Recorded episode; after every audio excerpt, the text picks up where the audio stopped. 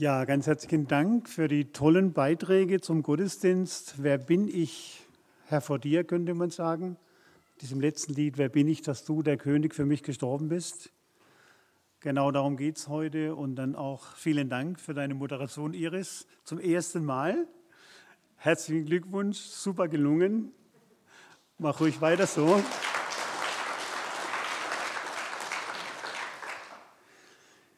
Ja, wir wollen dem Thema dieser Woche uns nähern.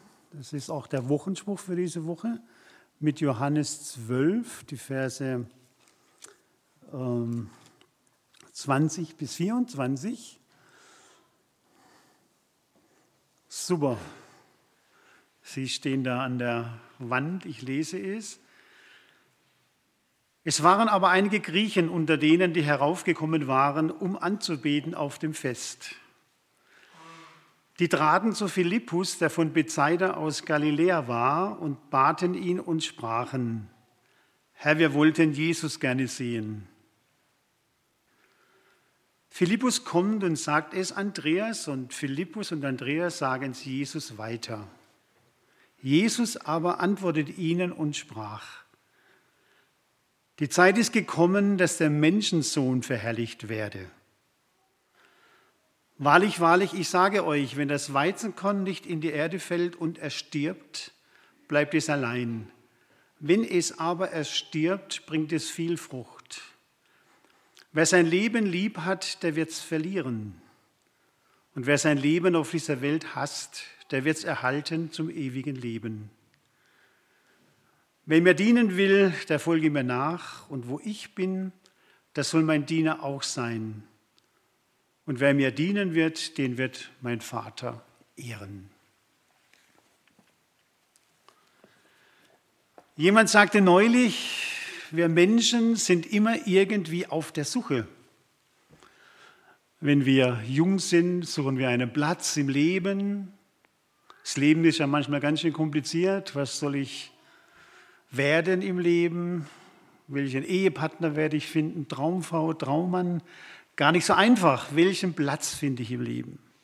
Und wenn wir älter sind, suchen wir keinen Platz, vielleicht mehr einen Ruheplatz im Leben. Wo kann ich meinen Lebensabend verbringen? Wer meint es gut mit mir, wenn ich nicht mehr kann? Ja, man könnte sagen, das Leben ist eine Suche. Auch im Einerlei des Alltags ist man ständig auf der Suche, zumindest ich. Da sucht man seine Brille mal wieder, den Autoschlüssel, die EC-Karte und neuerdings die FFP2-Maske. Und ich entdecke dabei, dass ich sogar manchmal zwei irgendwo in der Tasche habe, vor lauter Angst, äh, sie zu vergessen, was auch immer wieder mal vorkommt.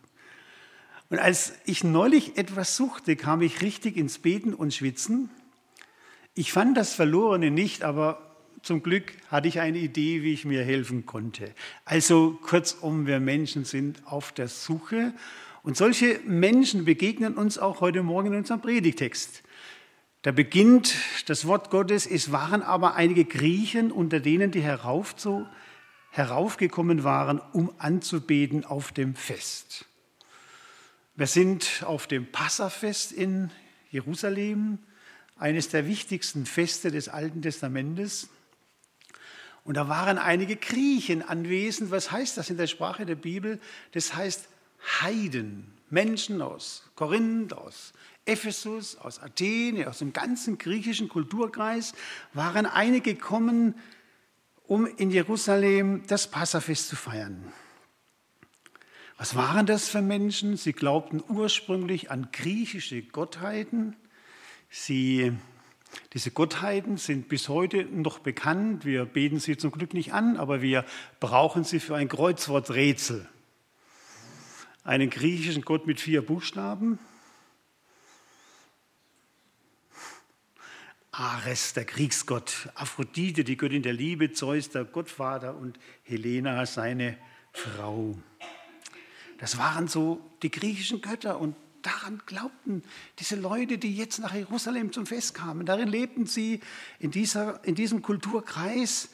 Etwa eine Million Juden lebten damals im Mittelmeerraum, eine ganze Menge. Und diese Juden, die da lebten, an den Gott Israels glaubten, an den Gott Yahweh, den alleinigen Gott, die machten Eindruck auf die heidnische Welt, denn das war anziehend, dass sie nur an einen Gott glaubten, nicht eine Vielzahl von Göttern hatten und vielleicht auch verwirrt waren, zu welchem Gott soll ich jetzt beten. Und so gab es nicht wenige Heiden, die glaubten an den Gott der Juden.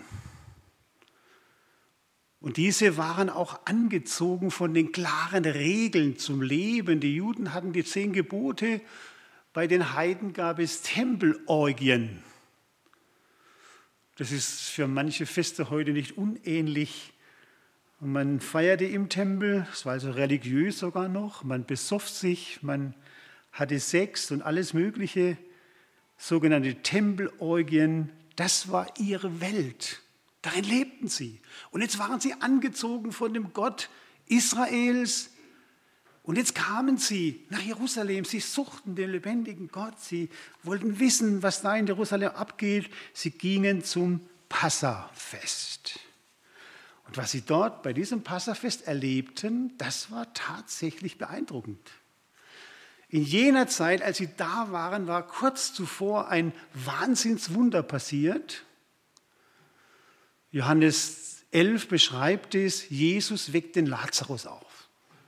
Er war vier Tage in der Höhle, es war heiß, von daher sagen die Leute, Herr, er stinkt schon. Und Jesus weckt ihn auf, das sprach sich rum wie ein Lauffeuer. Jesus weckt Tote auf.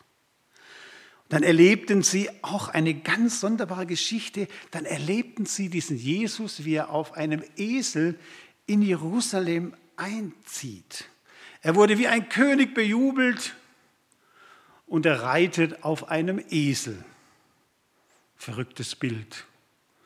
So wie wenn die Frau Mägel oder Herr Söder nach Wassertrüdingen kämen und sie kommen mit dem Fiat Uno. Würde man auch sagen, ey, da stimmt irgendwas nicht. Die kommt natürlich, der Herr Söder mit dem BMW und die Frau Mägel wahrscheinlich mit dem Mercedes. Ah, nicht auf dem Esel. Also seltsame Dinge waren da passiert in Jerusalem. Und das brachte diese Menschen ins Fragen.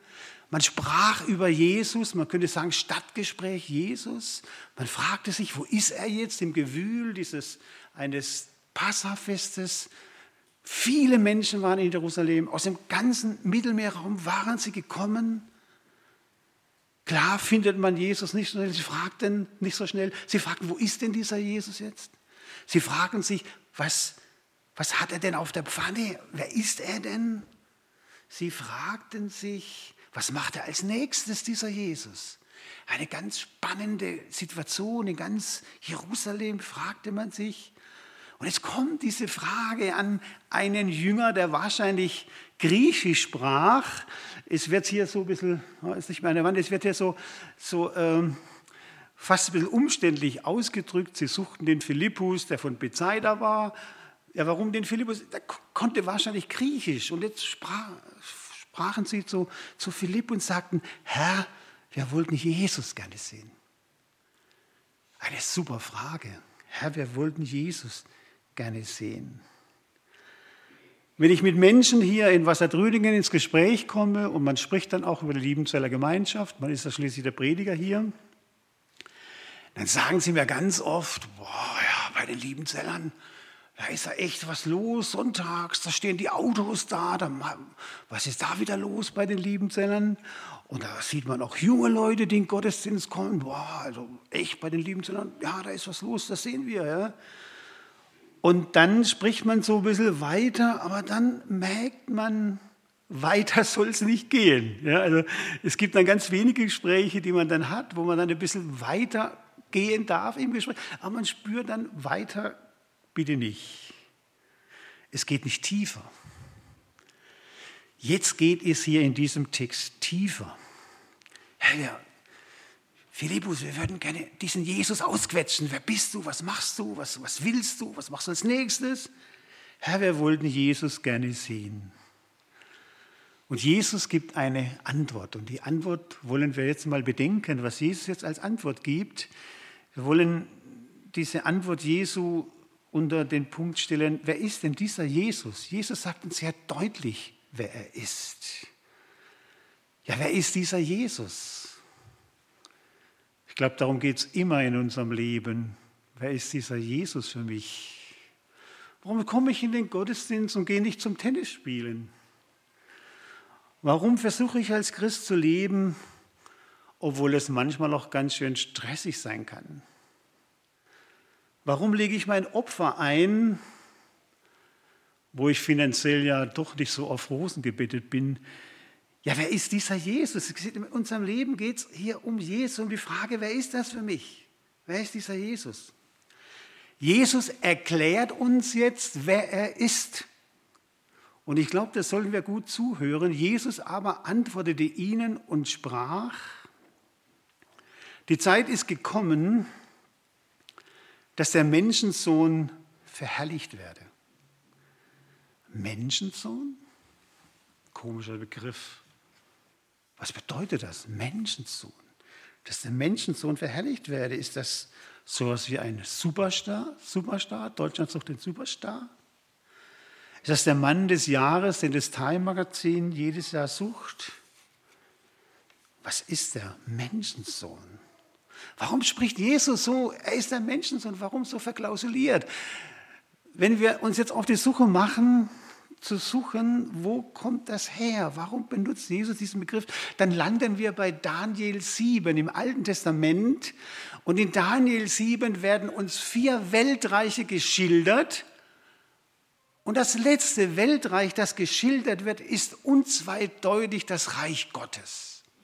Da sehen wir Gott in seiner Größe. Da heißt es, Tausende mal Tausende dienten ihm. Da ist ein Thron. Da ist Gott. Sie liegen ihm zu Füßen.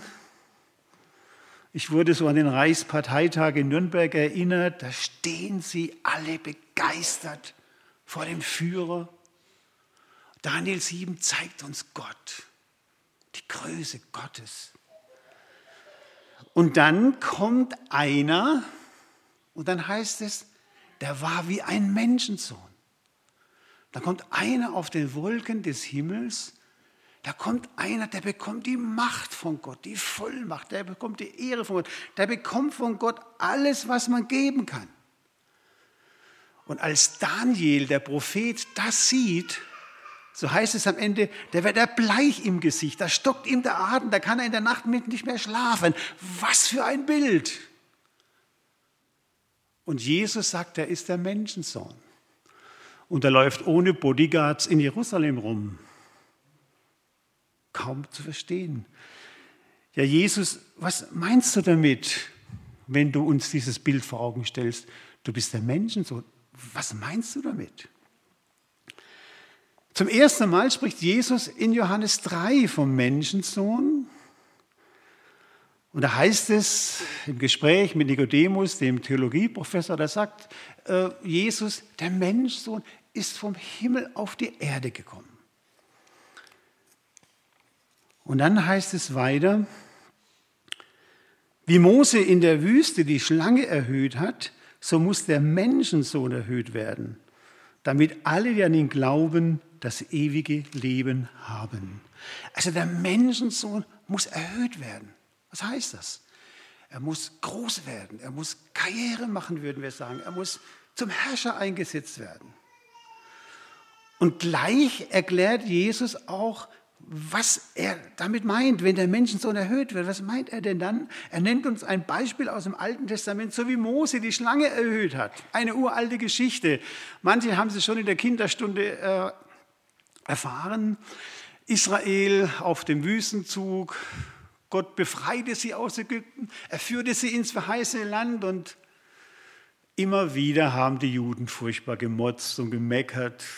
Essen ist nicht gut und alles ist eigentlich nicht gut und haben ganz vergessen, dass sie Gott in die Befreiung führen will und dass Wüstenjahre keine, kein super Holiday-Urlaub ist. Also das haben die ganz vergessen. Es geht durch die Wüste ins verheißene Land und, und gemeckert und gemotzt und alles Mögliche.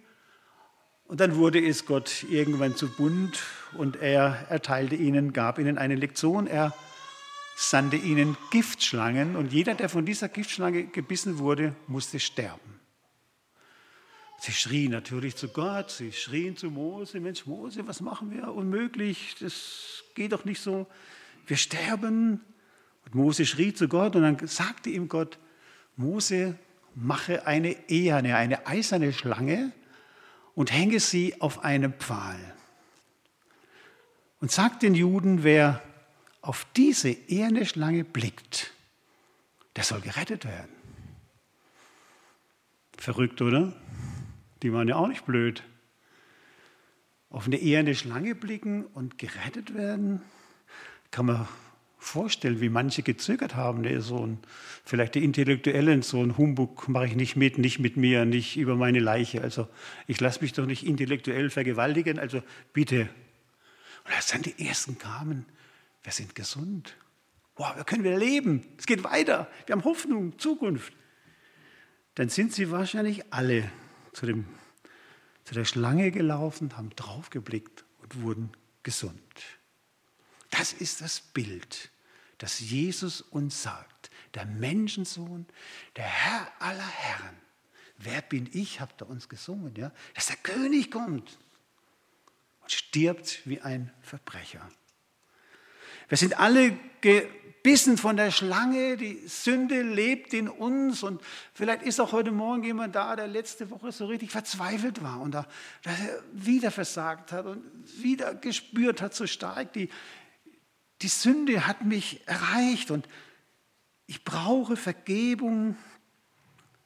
Wer zu Jesus kommt, wird geheilt, wird gerettet, erlöst durch sein Blut. Sagen wir es im Neuen Testament. Das Gift der Sünde führt dich in die Verdammnis, in die Hölle. Du brauchst das Blut Jesu. Der Glaube an Jesus rettet dich, rettet alleine. So wird der Herr aller Herren ans Kreuz genagelt. Kaum zu glauben, nicht auszudenken, da regt sich Protest. Wie kann das geschehen, dass ich in den Himmel komme, wenn ich an Jesus glaube, da ist einer vor 2000 Jahren gestorben, was hat das mit mir heute zu tun? Das sind so die, die, die Einwände, die man heute so hört. Der Erste, der protestiert hat, als Jesus sagt, er geht ans Kreuz, das ist einer aus seinem engsten Jüngerkreis. Das war Petrus. Petrus sagt also, Jesus, also, das nur nicht ans Kreuz. Du bist doch verrückt. Der Verstand kapiert das nicht. Normal sterben die Kleinen für die Großen. Die Kleinen hängt man, die Großen lässt man laufen, sagt der Volksmund. Aber du stirbst für uns? Das ist unmöglich. Geht nicht. Hast dich geirrt, bist verrückt. Wie kann ein Gott am Kreuz sterben, als Paulus in der Griechenwelt das verkündigte, wurde ausgelacht? Bis heute wird man ausgelacht über diese Botschaft. Kann doch nicht sein, oder? Beispielhaft das Gedicht von einem der größten Deutschen, Johann Wolfgang von Goethe.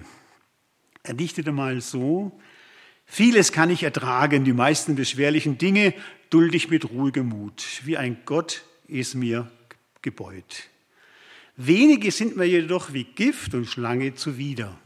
Viere Rauch des Tabaks, Wansen und Knoblauch und Kreuz. Das hat in seinem Weltbild nicht hineingepasst, die Botschaft vom Kreuz.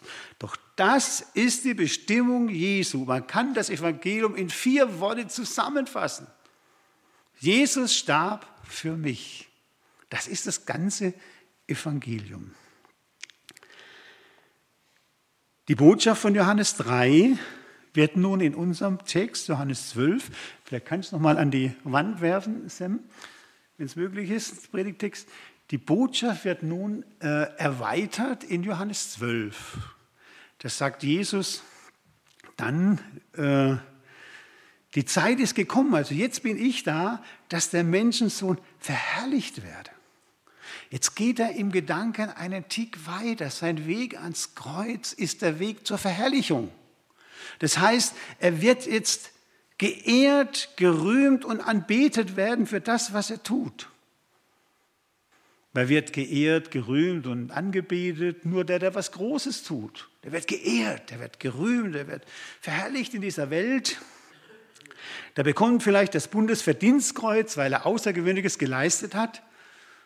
Und wir hatten in unserer Gemeinschaft in Pforzheim-Büchenbrunn eine beeindruckende, bescheidene Frau. Sie war Familienhelferin und hat ganz vielen Familien geholfen. Und wenn sie ihren Dienst gemacht hatte, dann ging sie zu den Familien, die Not hatten und hat dort weitergeholfen. Und manches Mal hat sie sich bei uns förmlich hineingeschlichen, hat gar nicht gemerkt, dass sie da war. Plötzlich hat man gehört in der Küche, da, da arbeitet jemand, dann hat man die Spülmaschine laufen hören und plötzlich hat man sie gesehen. Aha, Schwester Lore war da, so hieß sie. Und eines Tages hörte man, ja, die Schwester Lore ist vorgeschlagen von der Diakoniestation für das Bundesverdienstkreuz. Wow, die Menschen haben gesagt, endlich mal jemand, der es verdient hat. Aber bitte, ich sage das äh, sehr vorsichtig mit Fragezeichen. Jeder, der das Bundesverdienstkreuz bekommt, hat es wahrscheinlich richtig verdient. Sie wurde geehrt. Sie hat gekämpft. Sie hat gerackert, gearbeitet, selbstlos. So stirbt der ewige Sohn Gottes. Er gibt sich hin, er verfault in der Erde wie ein Weizenkorn, damit Frucht entsteht. Ich habe keinen so großen Bezug zu einem Weizenkorn, aber eines ist mir eindeutig, als Kind habe ich ab und zu bei der Kartoffelernte geholfen oder sag mal besser helfen müssen. Und da ist mir immer wieder aufgefallen, wenn man die Kartoffel so, so rausgemacht hat, dann war da so eine Mutterkartoffel, will ich mal bezeichnen. Ja? Das war die Kartoffel, die, mit der man gesät hat. Und diese Kartoffel ist verfault und manchmal sah man noch die Triebe. Und am Ende der Triebe waren die neuen, frischen Kartoffeln. Und das hat mich immer wieder irgendwie berührt. Da ist diese Kartoffel, die verfault und neues Leben entsteht. Das ist der Menschensohn. Das ist Jesus. Er verfault, er gibt sein Leben. Und in Offenbarung 5 sehen wir die Siegesfeier im Himmel. Da kommt Jesus in den Himmel, im Himmel an und eine unzählbare Schar ruft, das Lamm, das geschlachtet ist, ist würdig zu nehmen, Kraft und Reichtum und Weisheit und Stärke und Ehre und Preis und Lob. Der größte Lobpreis im Himmel Sie ehren das Lamm, sie ehren Jesus, sie ehren den König. Er wird verherrlicht, er hat sein Leben gegeben, freiwillig. Jesus machte es nicht wie in jener kleinen Geschichte, die ich mal hörte, überschrieben, Eigenliebe isoliert. Ein Weizenkorn versteckt sich in der Scheune. Es wollte nicht gesät werden. Es wollte nicht sterben. Es wollte sich nicht opfern. Es wollte sein Leben retten. Es wurde nie zu Brot. Es, wurde, es kam nie auf den Tisch.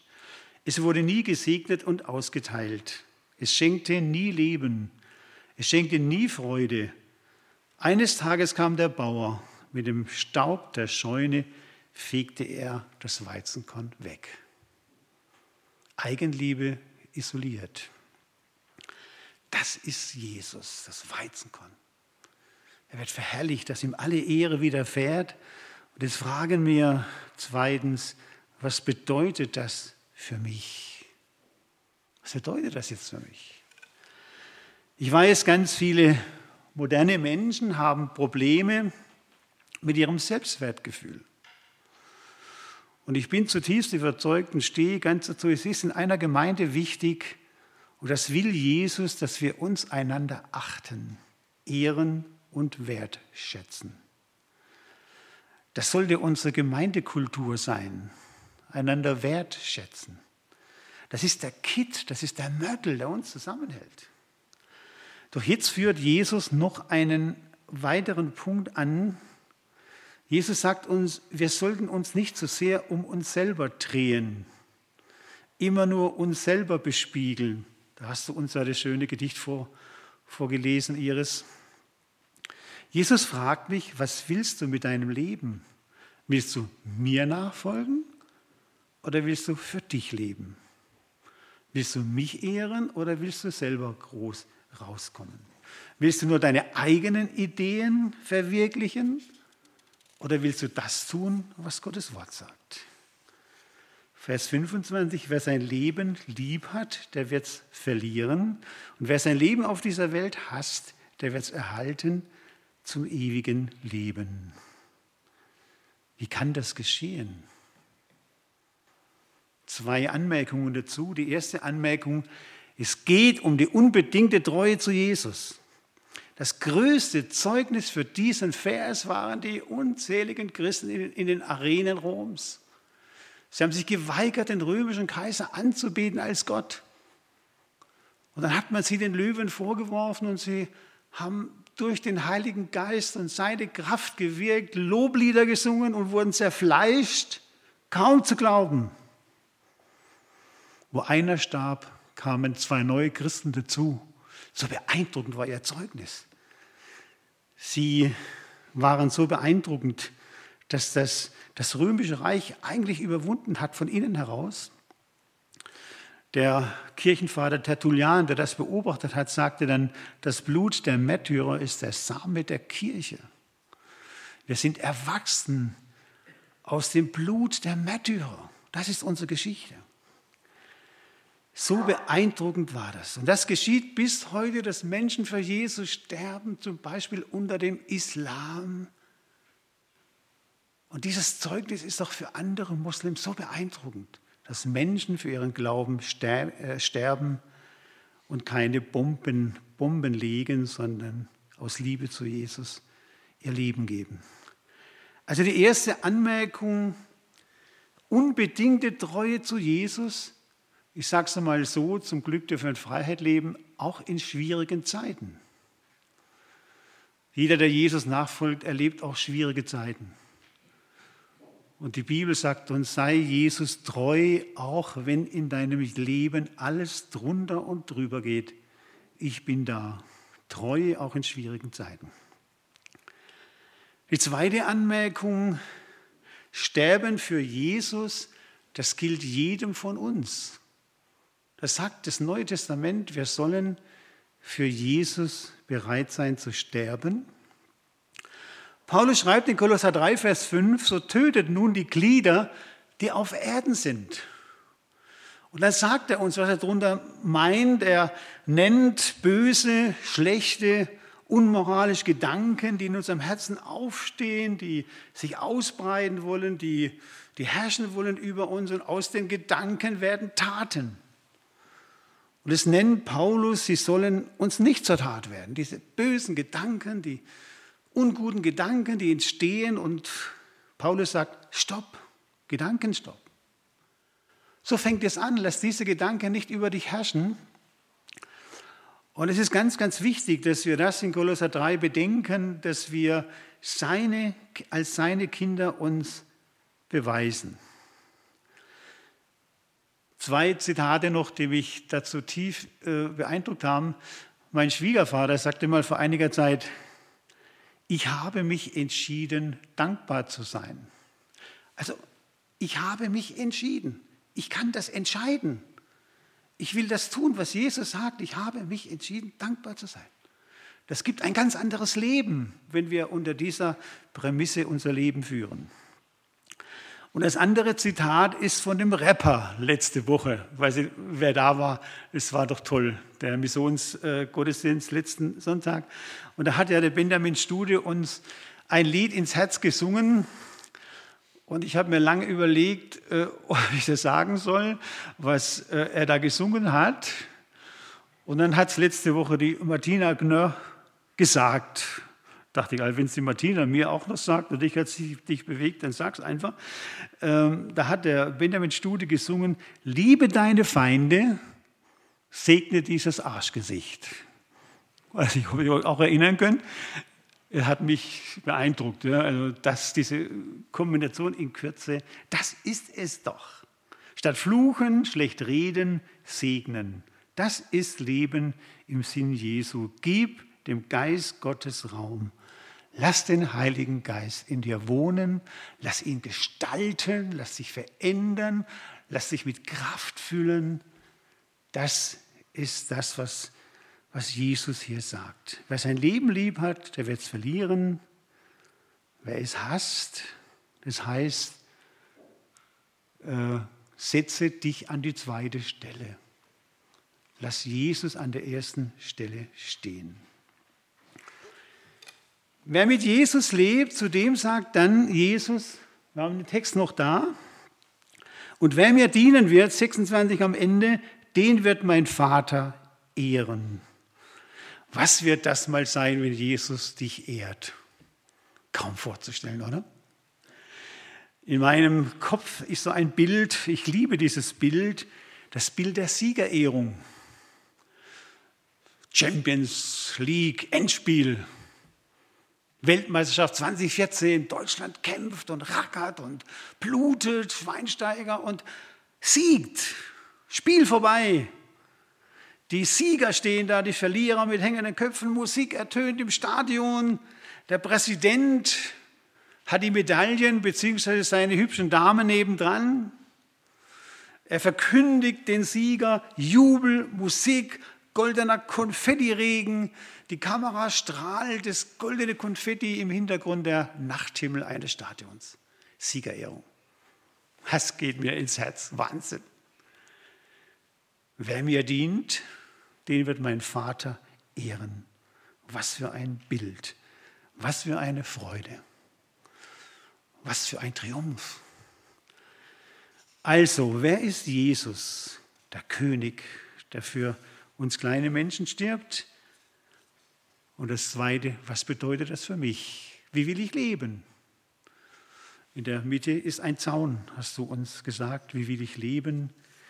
Ich will Jesus dienen und Jesus ehren. Wir beten.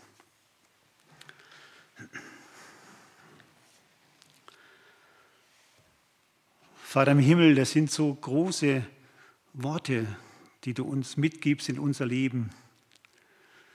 Das sind Worte zum Leben. Und wer es lebt, wird auch die Wahrheit erkennen. Das Geheimnis wird sich entfalten, entschlüsseln und wir werden sehen, da ist Segen und Leben. Da werden wir das Leben entdecken, weil du das Leben bist und die Wahrheit bist. Ich will dir von Herzen danken, dass du uns das so deutlich sagst und ich will dich anbeten und ehren für das, was du für uns getan hast. wir sind gewürdigt und wir haben einen unendlichen Wert, weil du uns lieb hast. Ich will dich auch anbeten und preisen in dieser Stunde und danke dir, dass du bei uns bist. Und gemeinsam wollen wir jetzt beten, wie du uns gelehrt hast, und ich bitte, dass wir dazu aufstehen. Vater unser im Himmel, geheiligt werde dein Name, dein Reich komme Dein Wille geschehe wie im Himmel, so auf Erden. Unser tägliches Brot gib uns heute und vergib uns unsere Schuld, wie auch wir vergeben unseren Schuldigern. Und führe uns nicht in Versuchung, sondern erlöse uns von dem Bösen. Denn dein ist das Reich und die Kraft und die Herrlichkeit in Ewigkeit. Amen. Amen. Ich freue mich jetzt auf euer Lied.